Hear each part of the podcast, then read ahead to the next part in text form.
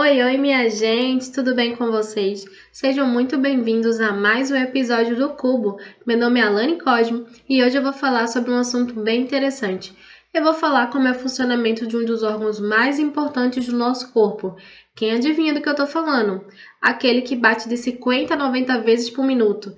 Tem o tamanho da palma da mão fechada.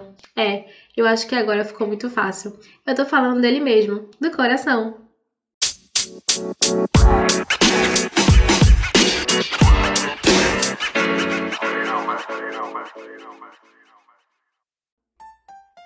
O sistema cardiovascular é formado pelo coração e os vasos sanguíneos, e são eles responsáveis pela distribuição do sangue oxigenado, que vai nutrir todas as células do corpo e retirar delas o produto tóxico resultante do metabolismo celular para que eles sejam eliminados, principalmente o dióxido de carbono, o CO2.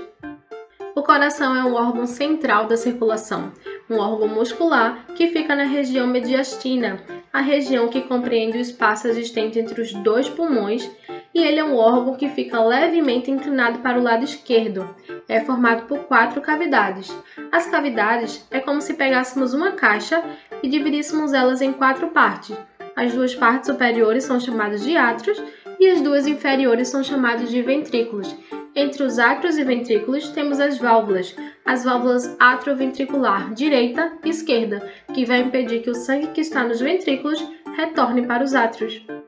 Antes de falarmos de fato do funcionamento do coração, é importante dizer também que o sangue é dividido em dois: o sangue arterial e o sangue venoso, também conhecido como sangue vermelho e o sangue azul. O sangue arterial, que é o sangue vermelho, é o sangue rico em oxigênio. Já o sangue azul, o sangue venoso, é aquele sangue pobre em oxigênio e rico em gás carbônico, que é o CO2. O sangue que chega no coração é aquele sangue cheio de gás carbônico e de metabólitos celulares. Metabólito é todo o lixo que a célula produz e que deve ser eliminado. Quando o sangue chega no coração, ele vai entrar por duas veias, a veia cava superior e a veia cava inferior, e vai ser levado para o átrio direito.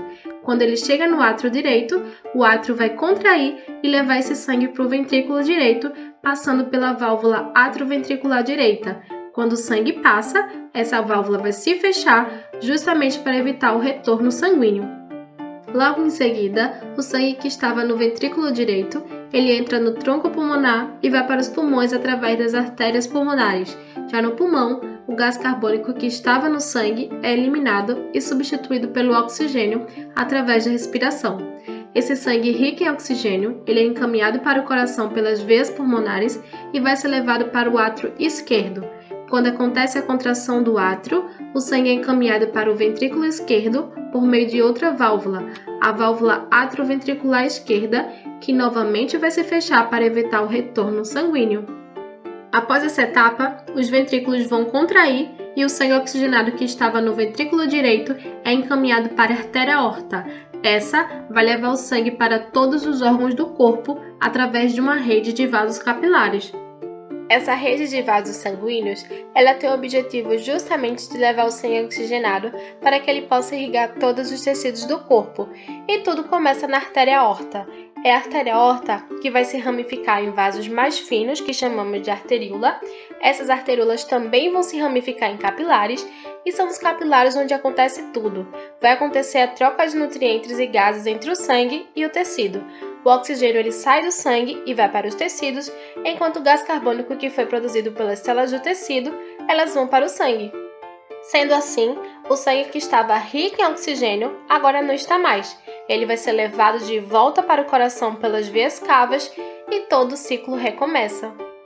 Então é isso, minha gente. O episódio de hoje está chegando ao fim. Eu espero de fato que vocês tenham aprendido um pouco mais sobre o sistema circulatório e sobre o funcionamento do coração. Aproveito para dizer que esse foi um tema sugerido por um de nossos ouvintes, então aproveito para agradecê-lo.